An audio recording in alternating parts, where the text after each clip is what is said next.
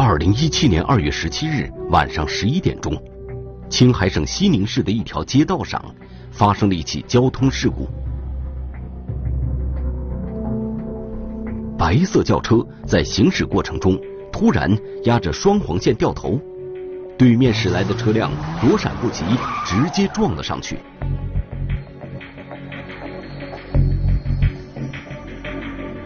随后，交警对事故现场进行勘查。认定那辆压着双黄线掉头的白色轿车负全责。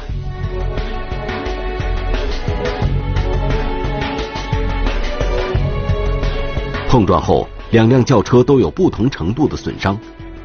负全责的白色轿车司机打电话给投保的保险公司，保险公司工作人员赶到事故现场，对车辆受损情况进行了查验。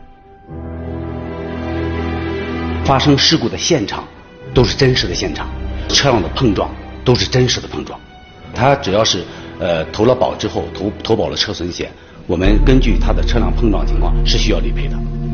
这起事故中负全责的白色轿车投保了车损险，成为标的车辆；和他相撞的轿车不负事故责任，成为了第三者车辆。按照规定，保险公司将对事故中的标的车辆和第三者车辆进行理赔。然而，在进入理赔程序之后，保险公司工作人员却发现了异常情况，就是车辆之间互相碰撞。哎，这一次是这辆车是三者，下一次那辆车是三者，再一次可能那辆车又是三者，互为第三者。按照保险公司的说法，这起交通事故中的两辆轿车还多次出现在其他的交通事故当中，而在不同的交通事故中。两辆车要么是标的车辆，要么是第三者车辆。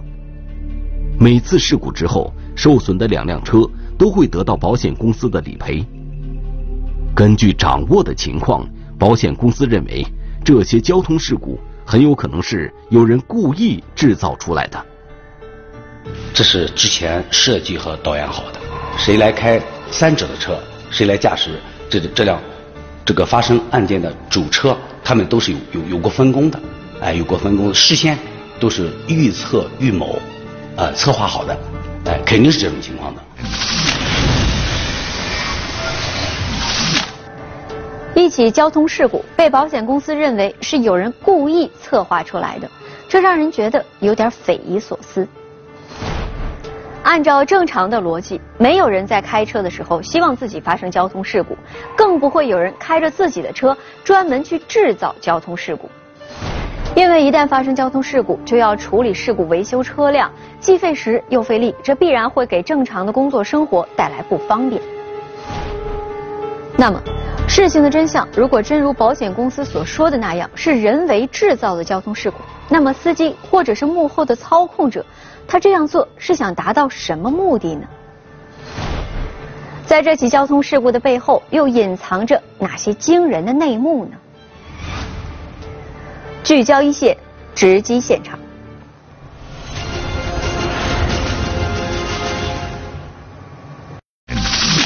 一起看似简单的交通事故，却暗藏玄机。他们一定是在隐藏着什么事实啊，逃避什么真相。比对分析之后。错综复杂的脉络逐渐变得清晰，你就会慢慢的发现，他们之间都是相互有密切关联。缜密侦查之后，可疑男子进入警方视线，最终的真相究竟是什么？碰撞出的阴谋，一线正在播出。保险公司对近几年来所受理的交通事故理赔案进行大范围梳理，结果发现。竟然有二十六起交通事故存在疑点。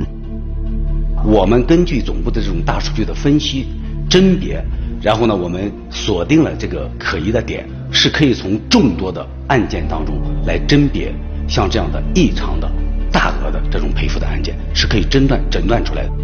保险公司认为，这些交通事故很可能是同一伙人制造出来的，而制造交通事故的目的。就是为了骗取保险公司的理赔款。当时这个案件是平安保险公司，呃，财险理赔部的，发现有这个异常情况以后呢，呃，就到我们经理大队来报案了。因为保险诈骗正好在我们经济案件的范畴里头，完了，完了给我们发现这个疑点太多，属于恶意的这种保险诈骗。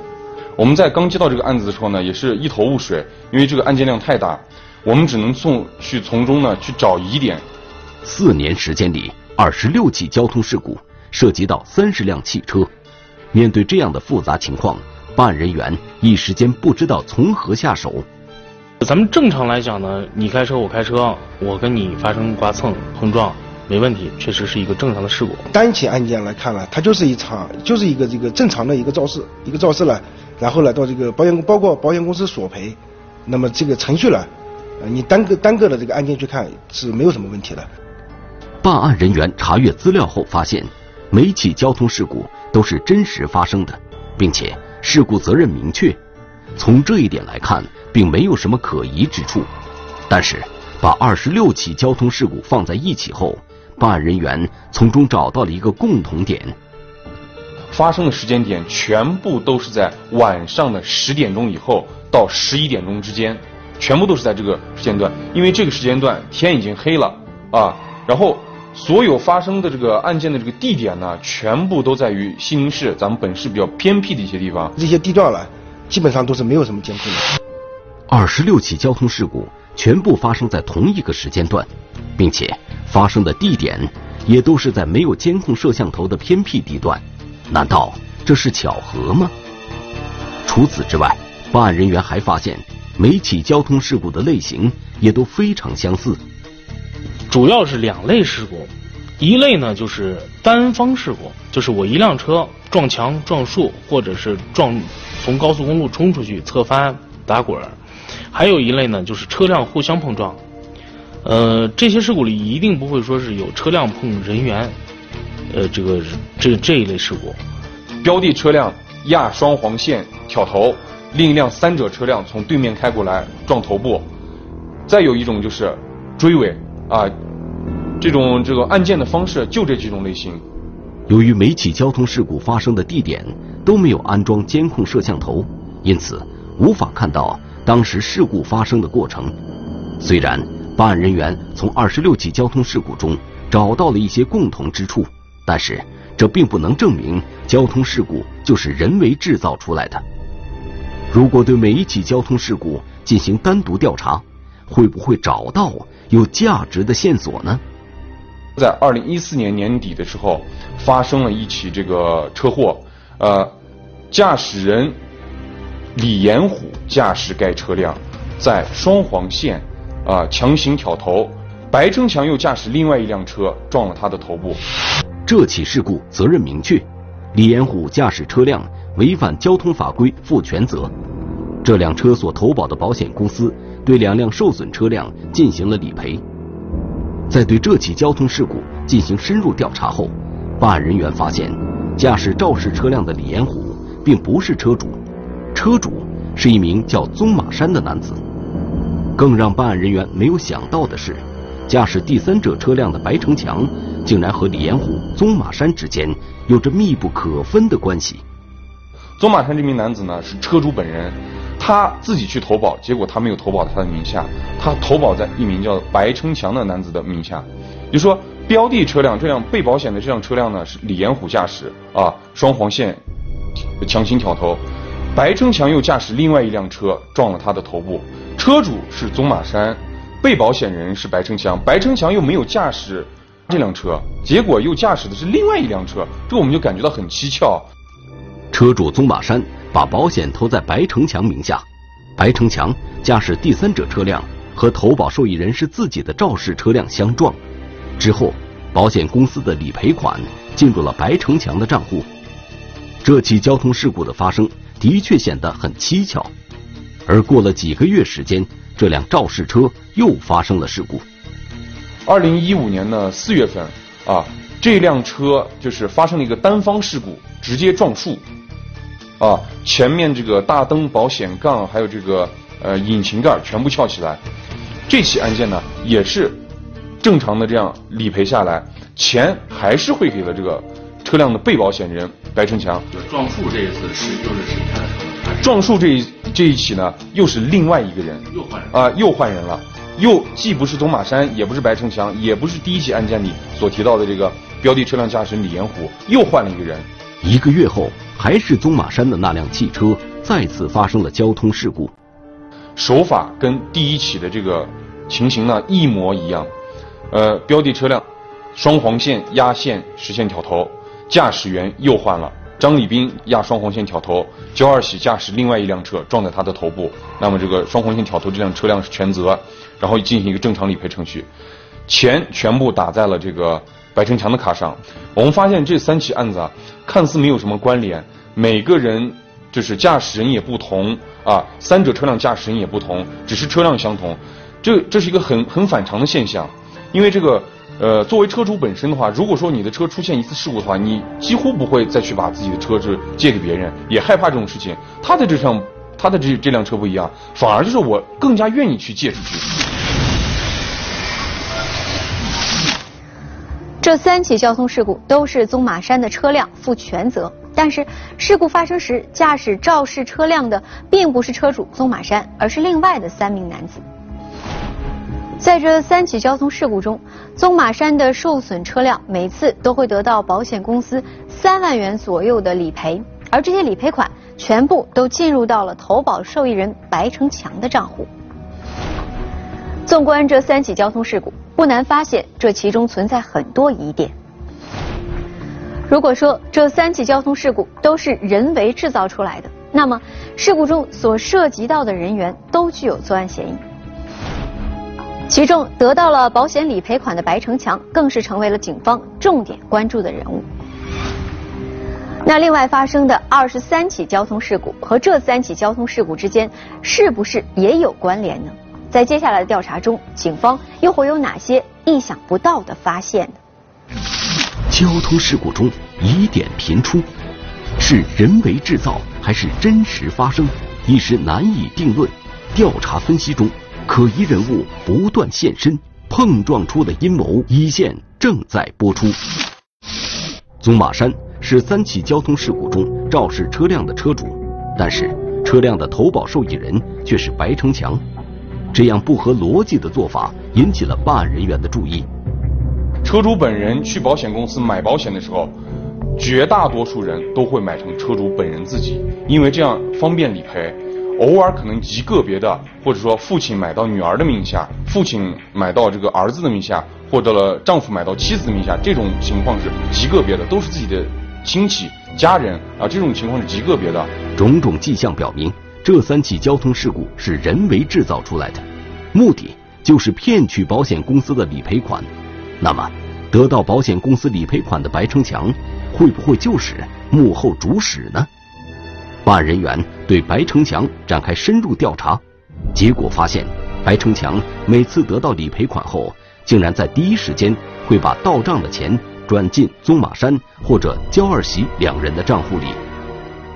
据此呢，我们基本上这个推定，这些疑点全部加起来，我们推定这肯定是一个有组织、有计划、有预谋的一个特大的一个保险诈骗的团伙。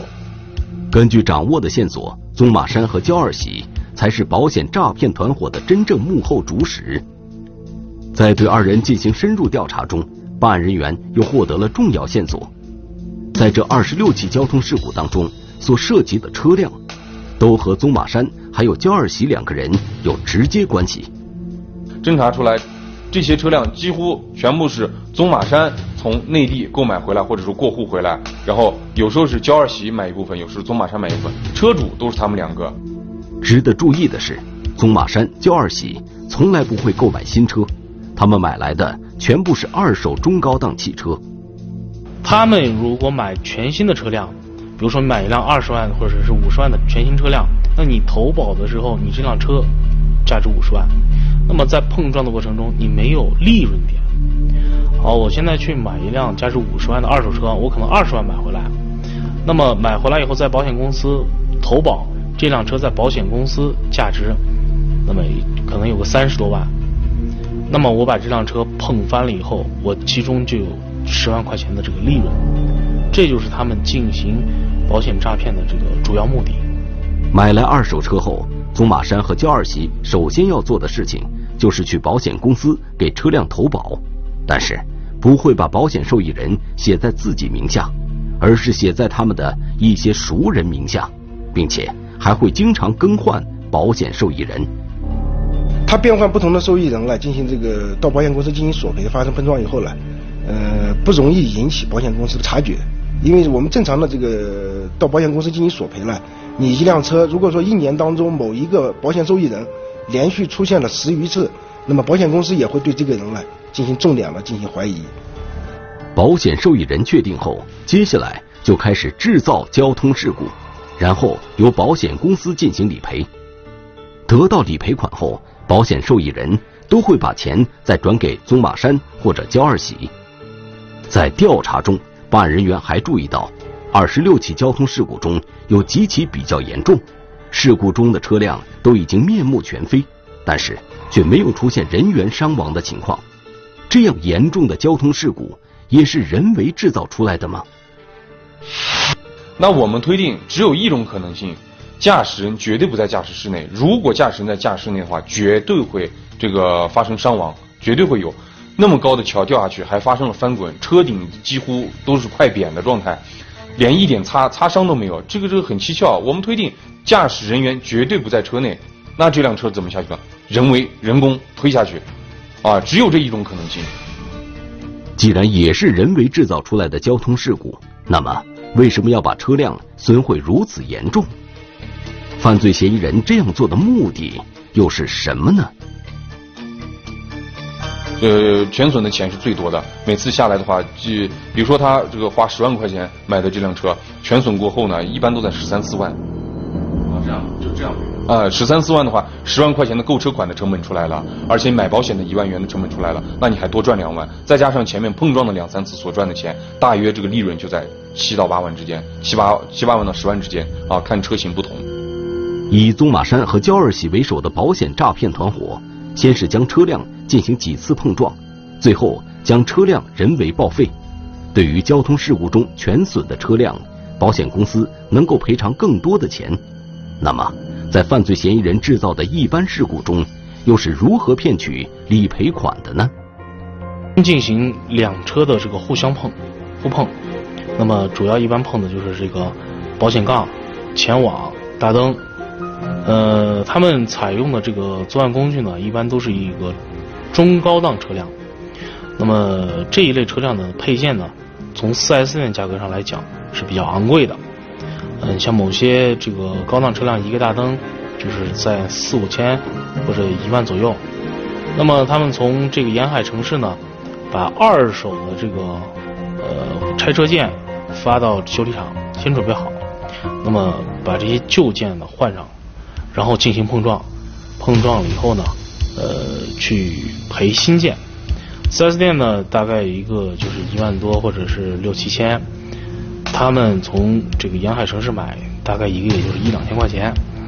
那么就是，即便不去 4S 店修理，在他们这个外面的修理厂进行做手脚，呃，开的这个价格呢，大概一万多的这个配件，大概也就是五千多块钱、六千块钱。那么中间的差价，这个利润是很可观的。发生交通事故后，受损车辆都会在保险公司授权的修理厂进行维修，保险公司根据修理厂提供的发票金额，对受损车辆进行理赔。那么，犯罪嫌疑人又是如何在维修这个环节上做文章，来取得最大收益呢？在深入调查后，办案人员找到了答案。所有的车受损以后，全部拉到这个呃西宁市，我们西宁市宁辉修理厂去修理。所有的发票呢，也是从宁辉修理厂这样这样子开出去，然后提供给保险公司，保险公司再进行这个理赔。宁辉修理厂是经过招投标以后呢，跟这个保险公司合作的一个修理厂，也可以说他们是一个定点定点修理厂。基本上你的如果说你的车辆没有买这个指定专修险呢，你可以到这个地方去维修啊，理赔起来的话，跟保险公司合作的话也方便。原来这二十六起交通事故中，所有的受损车辆都是在西宁市宁辉汽车修理厂进行维修的。这个汽车修理厂和保险诈骗团伙之间有什么关系呢？办案人员对宁辉修理厂展开了暗中调查。看他的车，反正就是挺大哈。这几个去聊两句，然后。你跟他们聊两句，我去转一圈车。啊。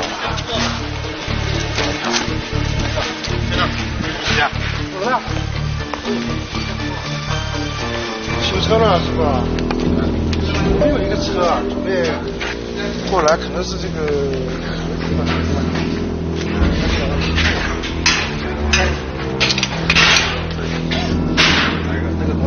说牛回去。厂里老板呢？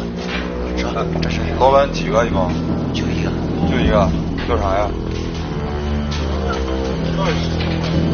哦，不知道哈。我看看啊。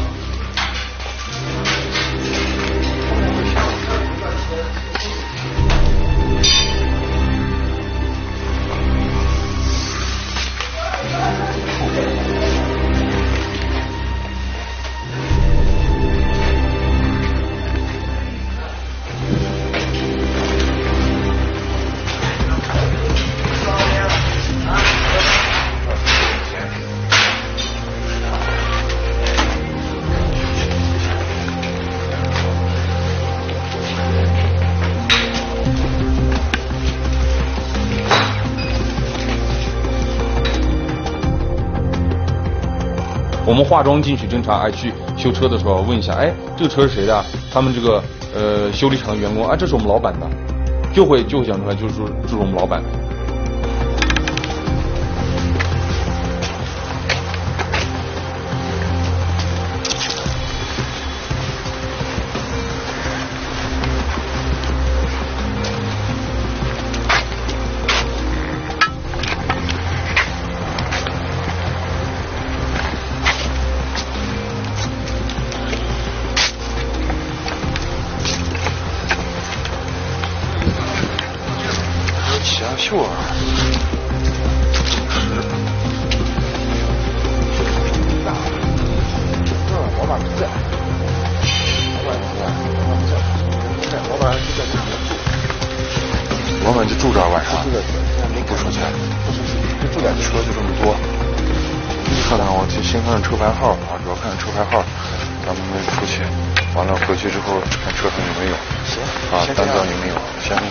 想想改天再他们再进来，再住上。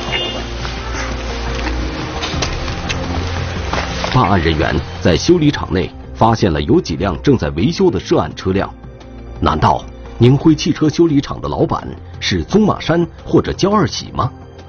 办案人员立刻进行了查证。我们去这个工商也部门呢，调取了这个修理厂的资料。这个修理厂的法人就是这个焦二喜，呃，宗马山是他的合伙人。犯罪嫌疑人宗马山和焦二喜就是修理厂的老板。所有涉案车辆在宁辉汽车修理厂进行维修，具体需要多少维修费，如何来修，完全在他们的掌控之中。他们拉到自己的修理厂来，主要的目的呢就是节约成本。那么拉到自己的这个修理厂以后呢，呃，更换的零配件了，它可能不需要更换这个新的零配件。您的意思就是那个受损的车辆那个哪个哪个零件坏了，它可以不换新的？对，它受损的零配件，它可以这个这个这个进行翻新，它就节约了成本。因为这些车辆了，那么车辆呢，主要就是他们的一些作案工具。那么这些作案工具呢，都是他们要反复使用的，所以他们不需要更换新的，他只需要这个进行翻新。能够这个这个进一步进行使用就可以了。对他们向在向保险保险公司申请理赔的时候呢，他是按照全新的零配件进行进行这个理赔的。那买一个杠和维修一个杠的价钱是不一样的。买一个杠的价呃价钱高，维修一个杠的价钱肯定就一个手工费。他们可以把这种断杠呃进行这个处理，然后焊接起来进行二次使用，不换杠。也就是说，他们赚了换杠的钱，但是却。维修了这个杠，把这个杠焊好就行了，修好就行了。宗马山和焦二喜购买了大量的二手中高档汽车，精心策划制造了二十六起交通事故。为了掩人耳目，他们还给这些作案车辆尽量安排不同的保险受益人，在自己的汽车修理厂对车辆进行维修，用最低的成本来骗取保险公司高额的理赔款。那么，宗马山和焦二喜这两个人是怎么想到导演这一起又一起的交通事故的呢？在这些交通事故中，那些驾驶车辆的人员和车辆保险的受益人，为什么会听从宗马山和焦二喜的指挥，铤而走险呢？在真相背后，一个隐藏多年的诈骗团伙终于浮出水面。自导自演的骗局，牵出不可告人的秘密。他们为何会如此疯狂作案？碰撞出的阴谋，一线正在播出。经过对案件的深入调查，办案人员完全掌握了有力的证据。这个以宗马山、焦二喜为首的诈骗团伙，自导自演了二十六起交通事故，骗取了巨额保险理赔金。在这个诈骗团伙中，除了宗马山、焦二喜之外，其余的人。大都是宁辉汽车修理厂的工人。经过我们后期侦查，我们把这个修理厂的这个人员名单全部拉出来之后呢，发现这些的车辆的这些驾驶人呢，绝大部分是修理厂的员工。因为你到这个厂里来呃打工，对不对？到到这个宗马山和交喜的厂里来打工，宗马山和交喜让他们干什么，他们基本上都是干什么的。办案人员再次对二十六起人为制造的交通事故进行了梳理。这一次能够直观的看出来，这二十六起交通事故里所涉及到的车辆人员之间都存在着微妙的关系。这一列是车辆的被保险人，也就是所谓的这个标的车投保在谁的名下。基本上碰撞案件发生，这个案件发生以后，呃，保险公司最后赔付的钱呢，全部都在这个被保险人的这个账户里，这是第一级的账户。这一列是标的车辆的车牌号。啊，就是被投保人投保的这辆车的车牌号。这一行是这个所有案件这个发生的一个时间时间节点日。我们可以看到这个时间跨度很长啊，从二零一四年到这个二零一七年，一共就是这些案件。就是作为这个保险公司报案当过程当中呢，就是标的车辆的驾驶员啊，保险在呃保在这个平安保险公司驾驶员，这是三者车辆驾驶员，驾驶员和驾驶员之间的关系，重点的几个人物。通过调查，办案人员最终确定。宗马山和焦二喜通过制造交通事故诈骗保险理赔金一共一百三十万。接下来，办案人员决定对宗马山、焦二喜等诈骗团伙成员实施抓捕。那么，我们就将犯罪嫌疑人，呃，这个归类，主要犯罪嫌疑人几名，然后这个从犯几名。那么，我们先对主要犯罪嫌疑人进行抓捕，通过这个。蹲点守候，呃，对现在犯对犯罪嫌疑人的这个行踪进行侦查，通过一些方式方法，呃，将犯罪嫌疑人锁定在其呃这个开设的修理厂内，然后进行抓捕。二零一七年六月九日，办案人员将宗马山、焦二喜等犯罪嫌疑人成功抓获。归案后，宗马山和焦二喜对自己的涉嫌犯罪事实供认不讳。啊，这个反正这这次这这几个案子都是自己操作，都是自己操作的。操作的，都是你们自导自演的。对。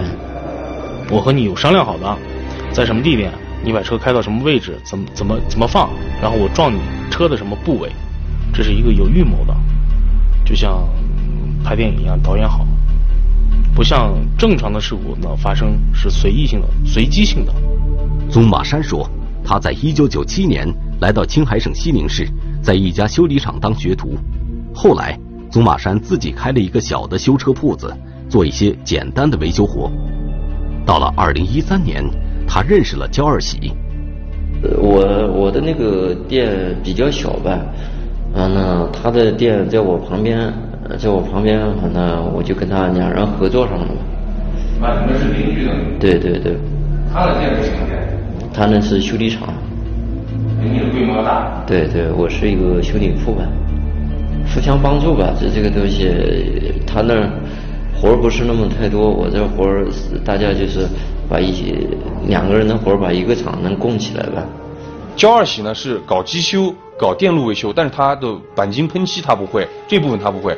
刚好这个宗马山刚来西宁的时候，他有这个呃维修钣金的这个手艺。他们两个人认识了之后呢，就说那合伙把这个修理厂规模搞大一点，哎，又能修机修，又能修钣金，啊，这样修理的人也多，双方的利益都会扩大。两个人开始合伙做生意。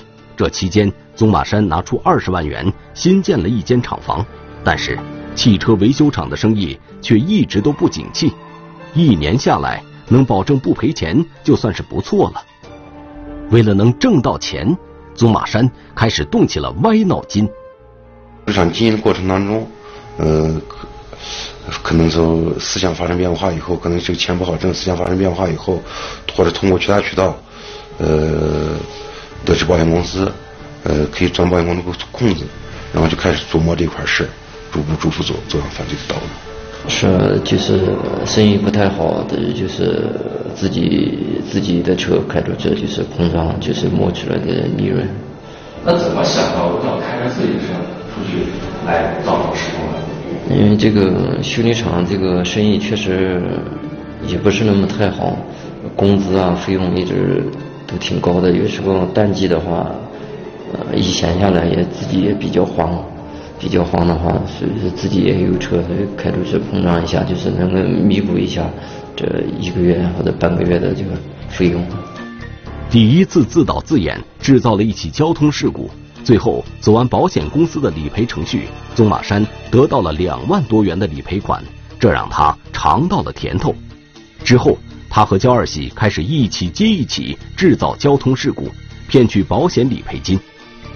从一开头这连续几年已经比比较有相当多的丰富的经验，车的行驶的速度，车的撞的位置，怎么撞，他们都进行了详细的这个前期的预模，完了进行了这个计划，完了以后保证人员不受伤。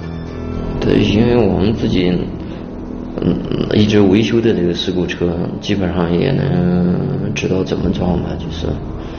那怎么撞？比如怎么撞？比如就是一个车停那儿，那个车开过随意撞。那有没有特定的要需要撞哪个部位啊？撞什么地点啊？有没有特别要求？呃，没有。就随便撞？啊，随便撞就撞前部啊、灯、保险杠、大灯啊、水箱这一块吧。开的速度也不是那么太快，三四十码啊，就是随开都可以。到后来。制造小事故已经满足不了他们的胃口，于是又制造出大的交通事故，直接把车辆报废，就能够得到数额更大的车辆全损理赔。那是怎么做到把这个车弄到沟里的？是开进去的吗？还是怎么？的这推下去了。人为推下去？对。几个人？呃，两三个人吧。你去了没？嗯，去了。推下去以后，这车就成什么样了？的全部都受损了，前前面都受损了，车车子顶子啊这些都受损了吧？